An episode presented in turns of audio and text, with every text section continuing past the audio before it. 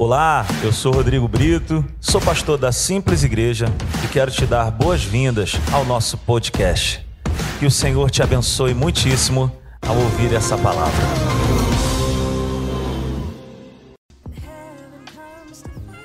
Amém? Vamos orar pelas nossas ofertas? Curvem suas cabeças, fechem seus olhos. Pai, na autoridade do nome do seu Filho Jesus, nós damos uma ordem no mundo celestial. Pai, nós pedimos que o Senhor possa, Pai, abençoar todos aqueles que estão aqui, aos que deram e aos que não deram a sua oferta. O Senhor sabe o coração de cada um, o Senhor sabe, Pai, aquilo que, que se passa dentro de cada um, mas que o Senhor possa abençoar todos de igual forma. Senhor, nós declaramos portas de emprego abertas, Senhor nós declaramos, ó Pai, o fluir dos negócios próprios. Nós declaramos causas nas justiças ganhas. Nós declaramos, ó Pai, a perfeita plenitude da boa e agradável vontade que o Senhor tem para as nossas vidas, ó Deus. Que aqueles que não puderam semear hoje, Pai, que possam ter condições de semear em próximas vezes. E aqueles que semearam hoje, que Senhor possa continuar abençoando, Pai, a cada um que está aqui. É isso que nós te pedimos e te agradecemos. No nome de Jesus. Amém. Graças a Deus. Quantos estão animados? Por uma quarta-feira e quarta-feira maravilhosa. Eu posso contar com vocês por alguns minutos, gente. Eu prometo que não vou demorar. São 8h25, eu tenho mais ou menos aí 25 minutos. Então, posso contar com vocês por esses minutos? Amém? Quantos estão aqui queimando por Jesus? Amém? Glória a Deus, assim, sabe? É, queimar por Jesus tem sido uma das minhas metas, porque o queimar ele é um ato constante de busca de Deus. Porque quando você acende uma fogueira, a fogueira começa a queimar. Mas se você não alimenta esse fogo, ela uma hora ela vai apagar. Então queimar por Jesus me faz ser totalmente constante na busca pela presença do Espírito Santo. Então quantos estão aqui queimando por Jesus nessa noite? Amém?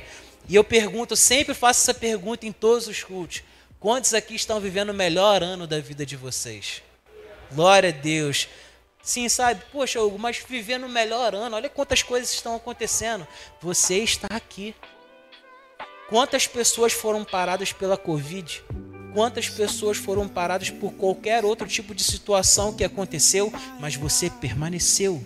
Você está aqui, nada foi capaz de te parar, e o que, não, o que te fez permanecer de pé hoje vai te fazer crescer para um próximo nível. O que te fez permanecer de pé é o Espírito Santo. E o que vai te levar para um próximo nível é o Espírito Santo. 2021, ano de receber algo novo, foi a palavra que nós recebemos no, no culto da virada de 2020. Ano de viver algo novo. Eu posso falar assim, poxa, eu vivi um algo novo esse ano. Mas eu não quero parar só por uma coisa que eu vivi, um algo novo. Eu quero viver algo novo com Deus todos os dias, constantemente. Mas e quem é, poxa, mas eu não recebi esse algo novo, ainda não vivi algo novo. Calma. Tem até o dia 31 de dezembro, às 23h59. Tem muita coisa para acontecer até o final do ano. Quem crê que ainda até o dia 31 de dezembro, até as 23h59, ainda é ano de viver algo novo. Amém? Glória a Deus, aleluia. E hoje eu quero trazer uma palavra que tem tudo a ver com o que eu falei aqui agora nesse começo. Eu estava pedindo direção a Deus, Senhor, o que, que eu posso trazer para a igreja na quarta-feira? E aí eu sentado veio uma voz no meu ouvido dizendo: Passos de fé. Passos de fé. Vamos abrir a nossa Bíblia em Hebreus capítulo 11, versículo 1. Vai dizer o seguinte: Ora, a fé é a certeza daquilo que esperamos e a prova das coisas que não vemos. Ora, a fé é a certeza daquilo que esperamos e a prova das coisas que não vemos. Vamos orar mais uma vez, fechar nossos olhos, Pai. Muito obrigado por esse momento. Obrigado, Pai, por toda a sua bondade e misericórdia que nos seguem todos os dias.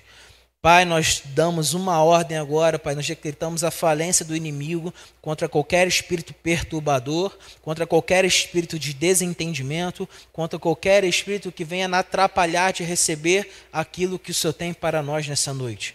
Que nossos corações venham estar prontos como terra fértil para recebermos a semente da tua palavra e que os frutos dessa semente alcancem outras pessoas. É isso que nós pedimos e te agradecemos, em nome de Jesus. Amém. Então, passos de fé. Tudo que nós fazemos na nossa vida, independente do que nós estejamos passando ou da idade que nós tenhamos, nós precisamos dar passos em direção a alguma coisa. Por exemplo, hoje eu sou casado, muito bem casado, com a minha esposa linda e maravilhosa, mas há dois anos atrás, eu tive que dar um passo de fé. Porque eu escolhi amar ela por todos os dias da minha vida. E eu dei um passo de fé em direção ao casamento. Quando eu cheguei lá no salão, o cara me apresentou o contrato eu vi aquela sequência de 000 número. Eu falei, meu Deus do céu, como que eu vou pagar isso? Mas casamento é uma instituição de Deus. E é aquilo que ele aprova, ele investe. Ele aprovou o nosso casamento, então eu dei um passo de fé. Quando eu resolvi que eu queria ser, é, ter uma graduação de uma faculdade, eu precisei ir lá na faculdade fazer minha inscrição. Ou seja, eu dei um passo. Quando eu queria fazer alguma coisa, eu precisava dar um passo. Quem precisa passar no concurso precisa estudar. E o estudar é dar um passo em direção ao objetivo final. Essa é a nossa vida humana. Isso acontece, todo mundo já deu passos. Às vezes já demos passos errados, às vezes já demos passos certos, às vezes já demos passos muito certos.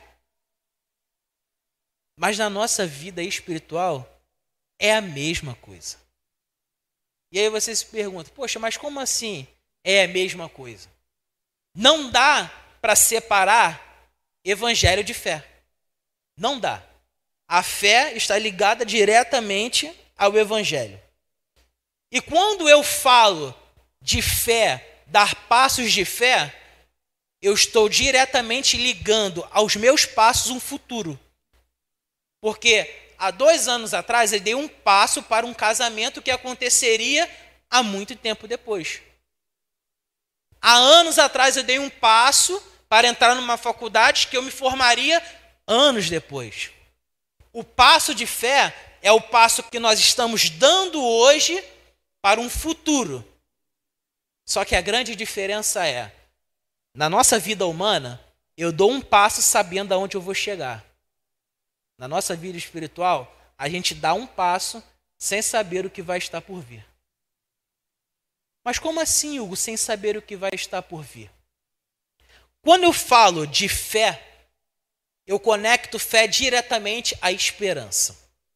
E esperança é conectada diretamente a um futuro. Por isso que Hebreus 11:1 nos instrui. Ele vai dizer o seguinte: ora, a fé é a certeza daquilo que esperamos e a prova das coisas que não vemos. O que é o dar um passo de fé? O exemplo clássico que a gente sempre usa aqui na igreja, fé. Fé é ouvir o choro da criança sem ela estar ainda na barriga. E aí você pensa, poxa, eu não tenho condições de ter um filho. Eu já estou diagnosticada e eu não posso ter filhos. Dar um passo de fé é continuar tentando. Você está vendo seu filho aos olhos humanos? Não, mas seu passo de fé vai fazer com que você enxergue a criança na barriga da mãe. O passo de fé vai me fazer ir a um futuro que eu não conheço, mas que é garantido em segurança por Deus. Eu dou um passo sabendo que Deus está garantindo o meu futuro, porque é um passo de fé. É um passo de fé. Sabe? O fato de eu não enxergar não significa que Deus não está fazendo. Não é porque eu não estou olhando com esses meus olhos que Deus não está agindo. Deus ele cuida de mim e Deus cuida de você. Quando nós damos passos de fé, direcionados pelo Espírito Santo, nós não precisamos ver para saber que no final tudo vai dar certo. Tudo vai dar certo, sabe? E a primeira coisa que nós precisamos entender que dar passos de fé precisa ser relacionado com gratidão. Gratidão. É, sempre quando é lá em casa, quando a minha esposa ela tem alguma alguma enfermidade ou alguma doença, ela fala assim: "Amor, ora por mim". E aí eu oro por ela e eu sempre faço a, a mesma oração no final, que é: Senhor, eu te agradeço pela cura que minha esposa vai receber. E aí a gente teve uma experiência esses dias que ela estava com muita dor na coluna.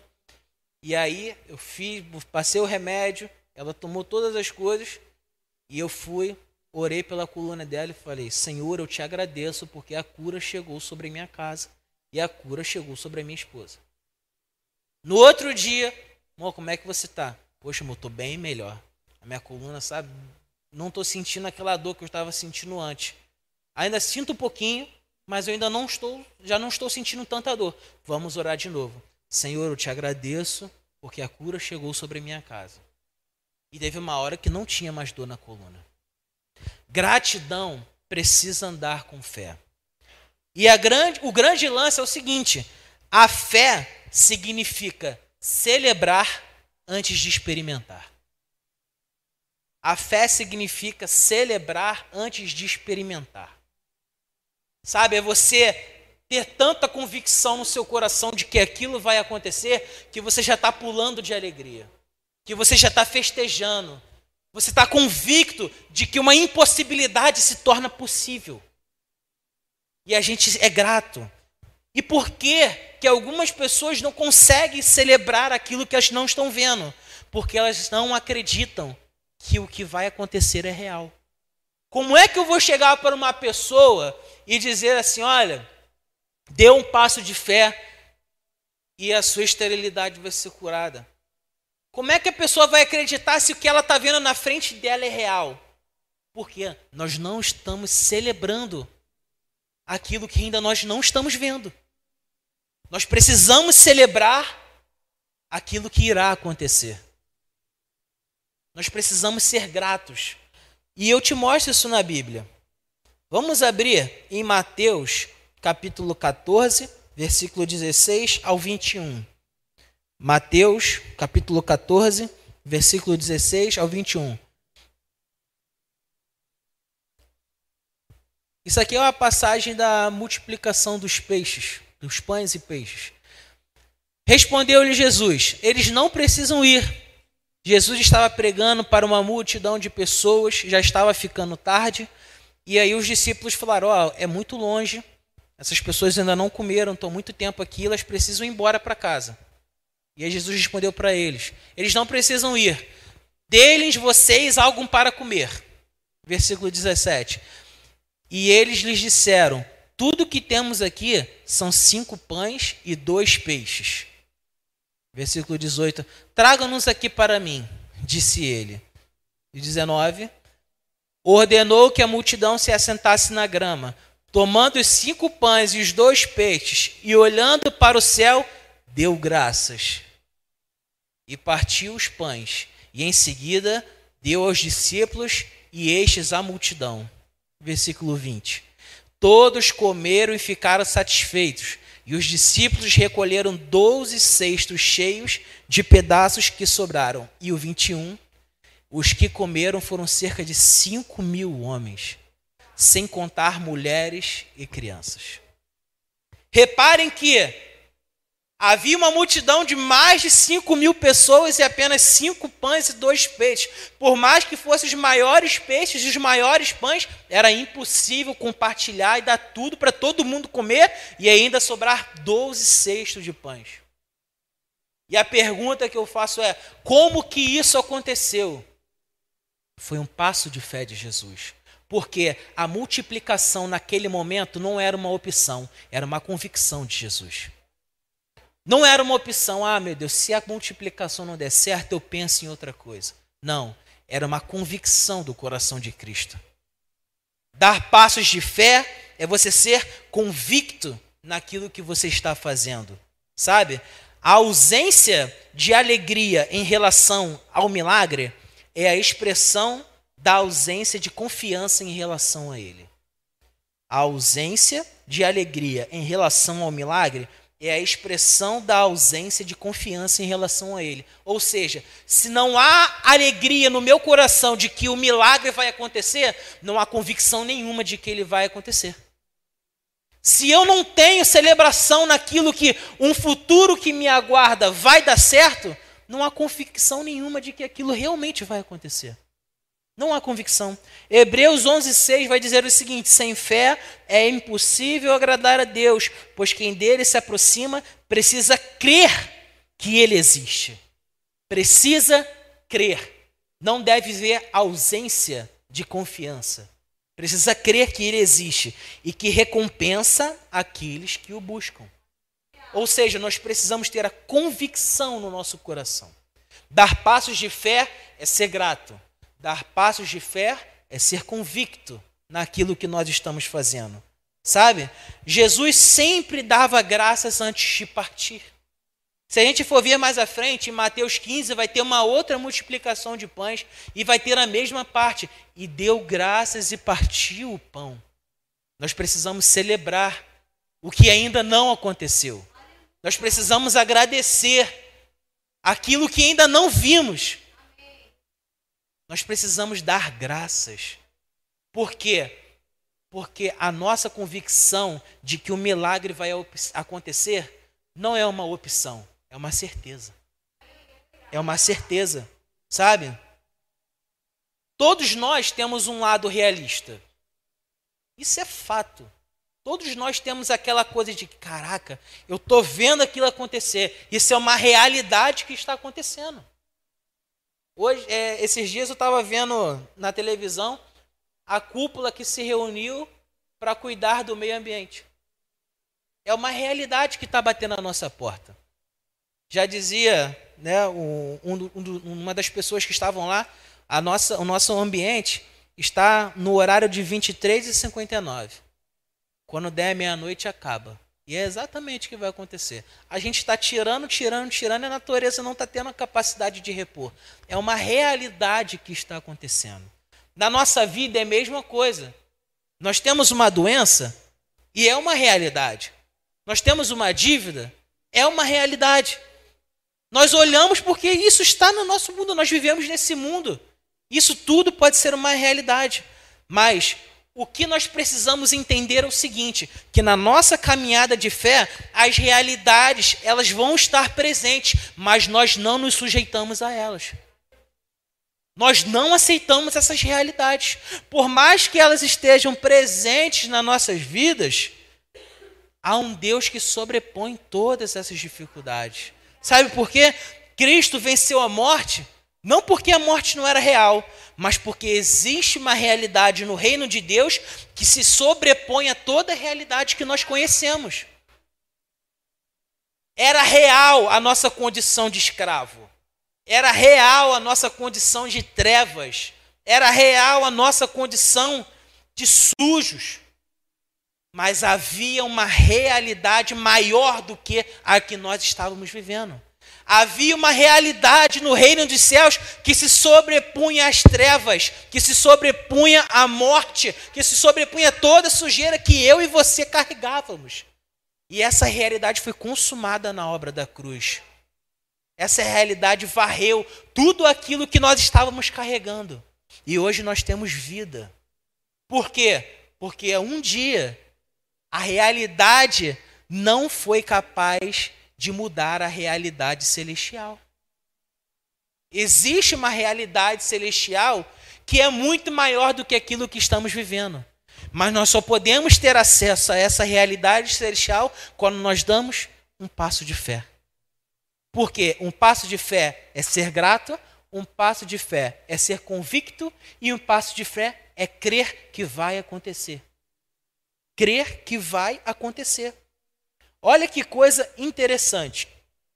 Bill Johnson, que é um dos pregadores que eu admiro, que eu ouço, ele tem uma frase muito interessante. A mente é um ótimo servo, mas é um péssimo mestre. A mente é um ótimo servo, mas é um péssimo mestre. Porque quando nós condicionamos a nossa mente, a nossa mente ela vai agir de acordo com o que eu condicionei ela. Quando nós deixamos a nossa mente nos condicionar, nós vamos ser levados pelos nossos sentimentos e pelas nossas emoções. Quando eu condiciono a minha mente pelo que o Espírito está me dizendo, a minha mente ela age de acordo com o meu Espírito. Mas quando a minha mente me condiciona, eu ajo de acordo com os meus sentimentos. E olha que Deus deixa bem claro isso para gente. A fé, ela de fato não está ligada ao que nós vemos. Por isso, nós precisamos ser transformados pela renovação da nossa mente. Por quê? Porque nós não somos condicionados àquilo que pensamos, mas sim nós condicionamos os nossos pensamentos aos pensamentos de Cristo. Romanos 12, 2 vai dizer o seguinte: Romanos, capítulo 12, versículo 2. Não se amoldem ao padrão deste mundo, mas transformem-se pela renovação da sua mente, para que sejam capazes de experimentar e comprovar a boa, agradável e perfeita vontade de Deus. Hebreus 11, capítulo 3. Hebreus 11, capítulo 3. Pela fé, entendemos que o universo foi formado pela palavra de Deus, de modo que aquilo que se vê não foi feito do que é visível. Ou seja, tudo aquilo que eu estou vendo, eu e você, o nosso mundo, foi feito daquilo que é invisível. E aí a nossa cabeça entra. Por quê? Porque eu só consigo crer nisso se eu tiver fé. Eu só consigo crer nisso se eu tiver convicção. E a fé vem pelo ouvir. E ouvir o quê? A palavra de Deus. A palavra de Deus, sabe? Passos de fé só podem ser dados se nós entendermos para onde esses passos nos levarão. Passos de fé só poderão ser dados quando nós entendermos para onde esses passos nos levarão. Se eu não entendo que eu sou filho de Deus, como eu vou entender que o meu passo de fé vai me levar para as heranças que Deus tem prometidas para mim? Se eu sou um herdeiro, se eu sou um co-herdeiro, como que eu vou desfrutar de tudo aquilo que Deus tem para mim se eu ainda não entendi a minha real identidade? Se eu não entendi quem eu sou e quem Deus é em mim. Passos de fé nos levam a um próximo nível. Passos de fé nos levam a um próximo nível. Mas existem algumas coisas que limitam os nossos passos de fé. E uma dessas coisas se chama zonas de conforto.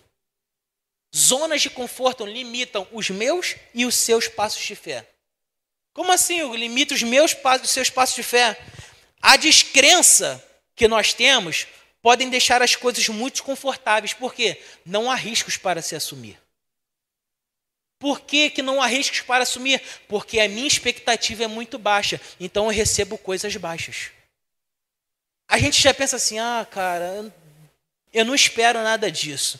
E aí, quando recebe qualquer coisa, ah, tá bom, recebi qualquer coisa, porque eu já não esperava nada. É uma zona de conforto. Se não recebeu nada, tá bom. Se recebeu pouquinho, tá bom também. E não pode ser assim. Passos de fé nos levam ao próximo nível. E o nível que Deus nos oferece não é um nível de poucas coisas, é um nível de coisas grandes. Porque não faria sentido um Deus grandioso dar coisas pequenas para gente. Não faz sentido nós termos um Deus que é dono do ouro, da prata, é dono de todo o mundo, e nós termos a expectativa, ah, se Deus é, me der só um pouquinho já é o suficiente. Não! Nós precisamos entender que nós somos filhos do Deus Altíssimo, que nós temos acesso a tudo aquilo que Ele criou a nossa expectativa em Deus não pode ser a menor, precisa ser a maior possível. A nossa expectativa em Deus precisa estar lá nas alturas. E quando a nossa expectativa em Deus está lá nas alturas, nós saímos das nossas zonas de conforto. Porque nós ficamos muito confortáveis em esperar pouco. Mas quando nós esperamos muito, nós começamos a, caraca, meu Deus, Tem alguma coisa acontecendo. Porque a nossa expectativa não está mais lá embaixo. O sarrafo subiu. A nossa expectativa está lá em cima, porque nós temos um Deus grande. E a nossa expectativa precisa ser grande. Nossa expectativa precisa ser grande. Só temos, só podemos ter certeza daquilo que esperamos se soubermos em quem esperamos e por que nós esperamos. A nossa, só podemos ter certeza daquilo que esperamos se soubermos em quem esperamos e por que nós esperamos. Em quem depositamos as nossas expectativas? Em Deus. E por que nós esperamos? Porque o Pai ama dar ao seu filho. Nós esperamos porque somos filhos. Nós esperamos porque Deus prometeu que nós receberíamos tudo aquilo que está nas regiões celestiais sobre nossas vidas. Por isso nós esperamos. E o que não tiver estrutura pra, na palavra, não é fé, é apenas otimismo. Tudo aquilo que eu creio que não está na palavra, isso não é fé. Isso é apenas um otimismo, é um simpatizante de fé. Porque não faz sentido eu crer em uma coisa que Deus não me prometeu. Não faz sentido eu entrar num negócio sendo que Deus não aprovou e querer que dê certo. Não faz sentido nenhum. E quando nós entendemos isso, nós relacionamos três coisas aos nossos passos de fé. A primeira é como eu vejo, a segunda, como eu creio, e a terceira, como eu peço. Como eu vejo, como eu creio como eu peço. Porque como eu vejo? Se eu olho com os meus olhos naturais, eu só vou enxergar aquilo que é uma realidade. Se a realidade foi ruim, eu vou enxergar coisas ruins. Mas quando eu olho com os olhos da fé, a impossibilidade que os meus olhos reais veem, os meus olhos da fé veem uma possibilidade de acontecer. Como eu creio, como eu creio, crer, como eu disse aqui, crer em fé não é um otimismo, é convicção, porque fé não é um sentimento. Fé é a plena convicção no nosso coração de que um dia, ao terceiro dia, Jesus morreu e ressuscitou para que hoje tivesse vida.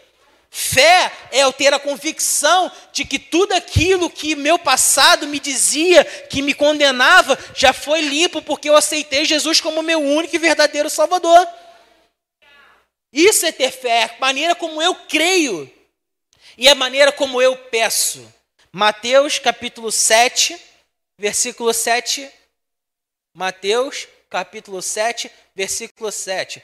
Peçam e será dado Busquem e encontrarão. Batam a porta e será aberta. Vai até o 11, por favor. Pois todo que pede, recebe. O que busca, encontra. E aquele que bate, a porta será aberta. Qual de vocês, se seu filho pedir pão, lhe dará uma pedra? Ou se pedir um peixe, lhe dará uma cobra? Se vocês, apesar de serem maus, sabem dar boas coisas aos seus filhos, quanto mais o Pai de vocês que está nos céus dará coisas boas ao que lhe pedirem. Não é uma condição. Peçam e, se, e a maneira como vocês pedirem eu vou te dar. Ah, vocês me pedem, se eu achar que é bom eu vou dar para vocês. A palavra de Deus diz assim: peçam e recebam. Peçam com convicção. Peçam vendo com seus olhos da fé Peçam crendo com a convicção do teu espírito. Peçam tendo a certeza de que a palavra está me dizendo que nós iremos receber. Amém? Há poder naquilo que eu e você cremos. Há poder naquilo que eu e você cremos. Nós estamos deixando de viver muitas promessas porque nós estamos crendo nas coisas erradas. Nós estamos crendo nas coisas erradas. E olha só que coisa maravilhosa. Quando isso acontece, nós estamos pautando a nossa fé em coisas abaláveis. Quando isso acontece, nós estamos colocando a nossa fé em coisas que mudam. Mateus capítulo 7, versículo 24 ao 27. Vai dizer o seguinte: Portanto, quem ouve essas minhas palavras e as pratica é como um homem prudente que construiu a sua casa sobre a rocha. Caiu a chuva, transbordaram os rios, sopraram os ventos e deram contra aquela casa. E ela não caiu, porque tinha seus alicerces na rocha. Mas quem ouve essas minhas palavras e não as pratica é como um insensato que construiu a sua casa sobre a areia. Caiu a chuva, transbordaram os rios, sopraram os ventos e deram contra aquela casa. E ela caiu, e grande foi a sua queda. Olha que interessante, quem construiu a casa sobre a rocha, quando veio a tempestade, a casa ficou firme. Quem construiu a sua casa sobre a areia, quando veio a tempestade, a casa caiu. O que, que isso quer dizer para mim e para você nessa noite? Salmo 118, versículo 22 vai dizer o seguinte: A pedra que os construtores rejeitaram tornou-se a pedra angular. Entenda uma coisa: a única fé que é inabalável é uma fé naquele que é inabalável e aquele que é inabalável é a pedra angular, Jesus Cristo. Nós não podemos depositar a nossa fé em uma coisa que não seja Jesus Cristo. Por quê? Porque o nosso Deus, Jesus, é imutável, ele não muda. Passam-se os dias, passam-se os anos, passam-se as eras e ele continua sendo imutável. Quando eu coloco a minha fé naquilo que não muda, nós não nos decepcionamos, nós não somos abalados. E quando nós entendemos que a nossa fé está depositada naquilo que é inabalável, nós descansamos porque nós temos a certeza de que a tempestade vai vir, mas a nossa casa não vai cair, a nossa família não vai cair, a nossa proje os nossos projetos não vão cair, os nossos trabalhos não vão cair, nada vai sobrevir a nossas casas, praga nenhuma chegará às nossas tendas, porque nós estamos pautados com a nossa fé naquilo que é inabalável, Jesus Cristo. Sabe? Um passo de fé não é um sentimento. Um passo de fé é uma convicção. E toda participação de Deus em nossas vidas é intervenção de um milagre. Olha que interessante. Quando Moisés chegou diante do Mar Vermelho, ele precisou de um milagre. Quando Josué chegou diante de Jericó, ele precisou de um milagre. Quando Naamã entrou no rio para receber a cura de uma lepra, ele precisou de um milagre. Quando aquela viúva estava comendo a sua última refeição e semeou o que tinha na vida de Elias, ela precisou de um milagre. Quando Abraão levou o seu filho para o alto do monte para sacrificá-lo, ele precisava de um milagre.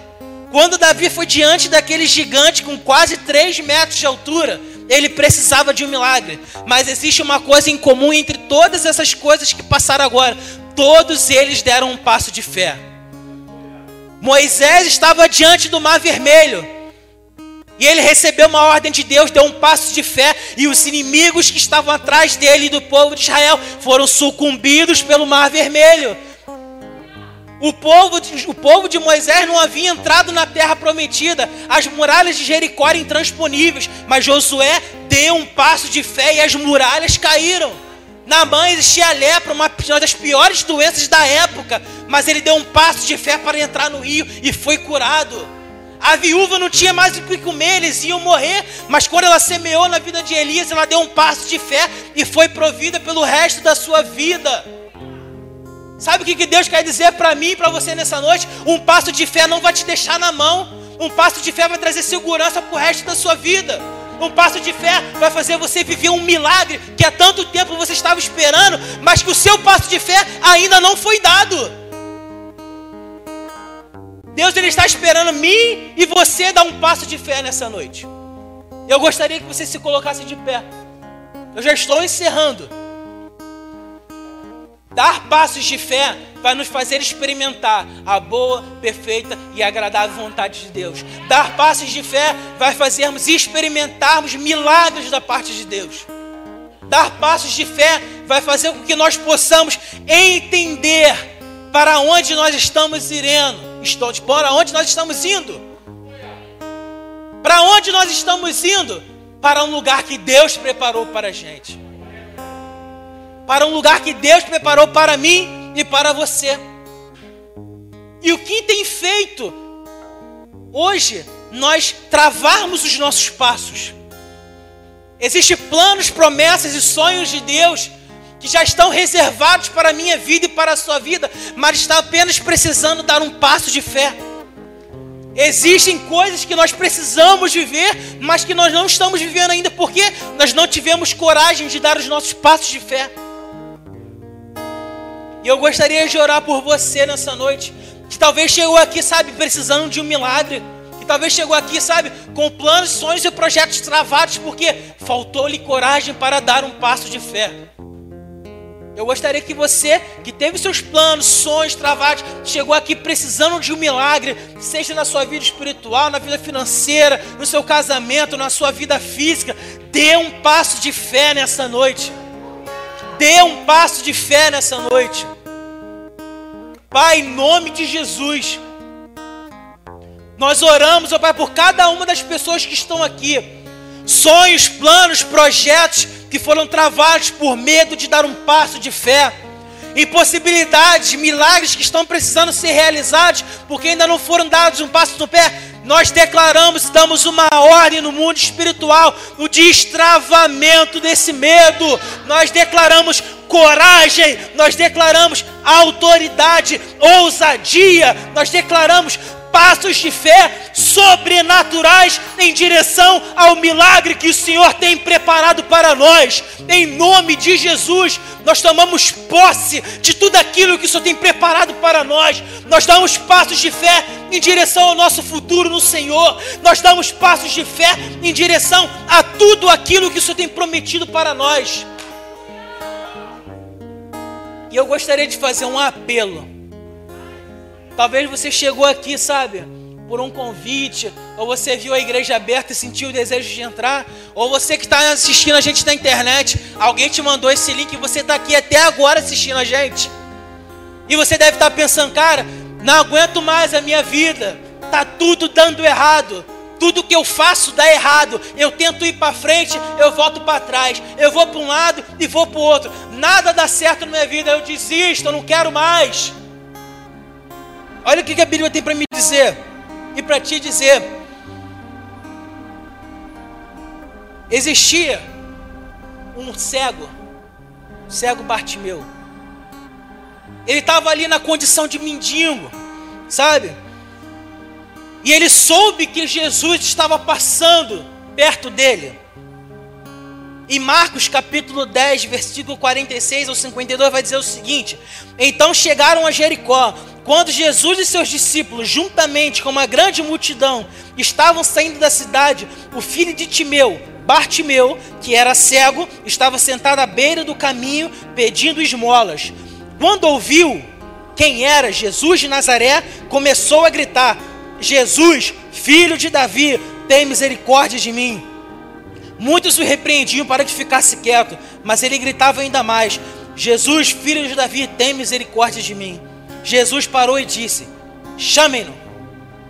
A primeira coisa que Deus quer dizer para mim e para você nessa noite é o seguinte: não há relatos na Bíblia desse cego pedindo para outras pessoas. Não há relato deles gritando: Fulano tem misericórdia de mim, Ciclano tem misericórdia de mim. Quando ele soube que era Jesus que estava passando, ele deu um passo de fé. Por quê? Porque nós não pedimos qualquer coisa para qualquer um. Por quê? Porque não é qualquer um que pode prover a minha a sua situação. Não é qualquer um que pode prover aquilo que eu e você estamos passando.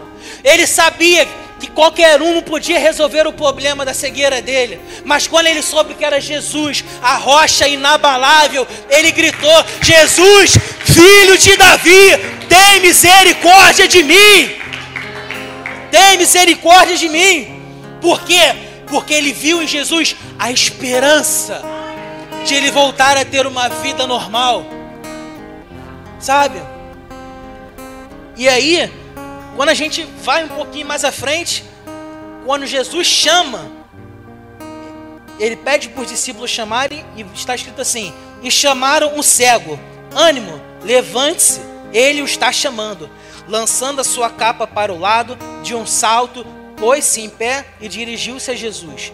O que você quer que eu faça? perguntou Jesus. O cego respondeu: Mestre, eu quero ver. Vá, disse Jesus. A sua fé o curou. Imediatamente ele recuperou a visão e seguiu Jesus pelo caminho. Quando Jesus pediu para que o chamassem, ele lançou a sua capa, deu um salto e pôs-se de pé. Agora imagine a situação: um cego dando um salto, se colocando de pé e indo em direção a Jesus. Como que ele fez isso sendo cego? A plena convicção do coração dele diz: Vai, vai que vai dar certo. Consegue, você consegue. Não deixe que as impossibilidades te atrapalhem. Quando ele estava gritando, as pessoas estavam repreendendo ele. Existem muitas vozes que estão querendo calar o meu clamor e o seu clamor pelo milagre de Deus. Mas Deus hoje está quebrando isso porque Ele está me chamando e te chamando para viver um milagre da parte dele. O cego Bartimeu deu um passo de fé na direção de Jesus. E Jesus respondeu: O que queres que eu te faça? Ele não respondeu: Se puder, me cura. Ou então, se houver uma possibilidade, pelo menos bota um olho para eu enxergar. Não, ele tinha plena convicção de que Jesus poderia curá-lo 100% do seu milagre. E aí ele respondeu com a maior convicção do mundo: Eu quero ver. E ali ele viu.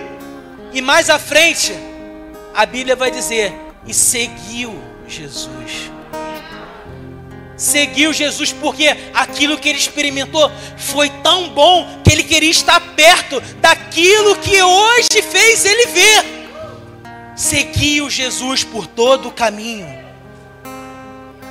O que quer dizer Deus para mim e para você essa noite?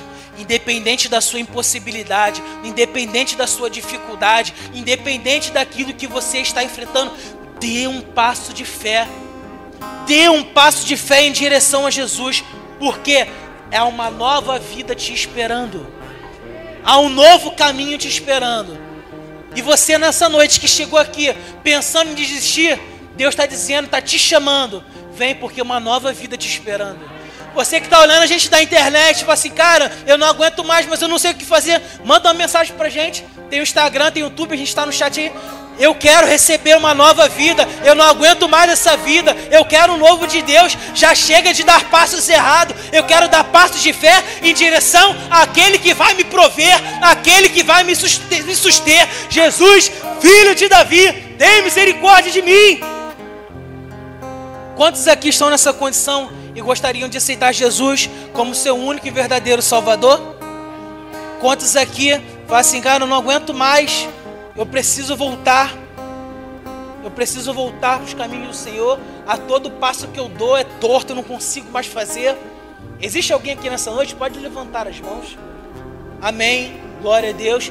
Se há alguém na internet que deu esse passo e quer fazer essa oração conosco, eu gostaria que todos nós fizéssemos essa oração. E eu digo para você, cara, você não está sozinho. Há um Deus que te ama, que cuida e quer te dar uma nova vida que quer apagar teu passado, quer reescrever uma nova história na sua vida. Amém? Vamos todos fazer essa oração? Deus, eu me arrependo de todos os meus pecados. Eu aceito seu filho Jesus como meu único e suficiente Salvador. Confesso em fé e estou disposto a viver uma nova vida. Amém? Quantos podem aplaudir o nome do Senhor? O Senhor é bom em todo tempo, em todo tempo o Senhor é bom. Aleluia. Estenda suas mãos como se fossem receber algo.